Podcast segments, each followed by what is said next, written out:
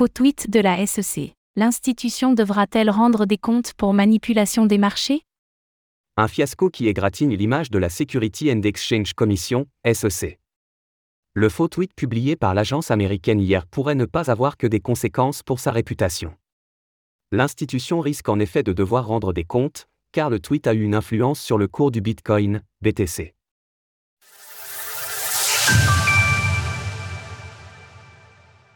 Le faux tweet de la SEC pourrait mettre l'agence dans l'embarras. Nous vous l'expliquions hier, le gendarme financier américain a subi une attaque sur son compte X. La SEC a en effet faussement annoncé l'approbation des ETF Bitcoin, une nouvelle particulièrement attendue dans l'écosystème.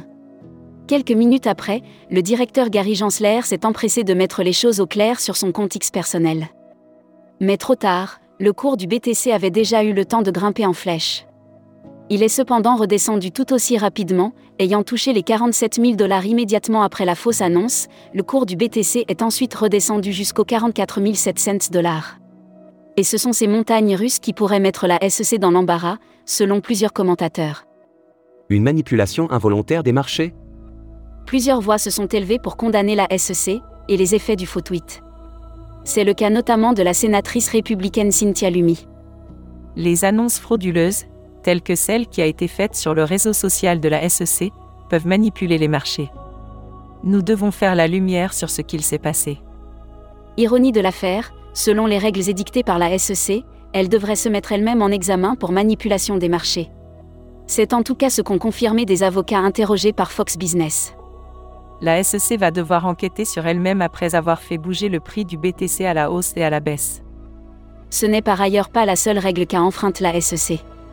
L'agence aurait en effet dû se conformer à ses propres directives, qui nécessitent un niveau élevé de cybersécurité et de gestion du risque.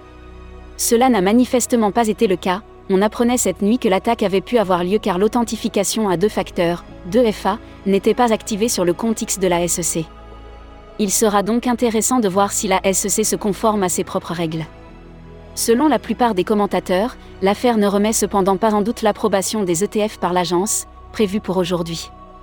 Mais cela montre encore une fois que le rapport de la Security and Exchange Commission avec les crypto-monnaies est plus que tendu.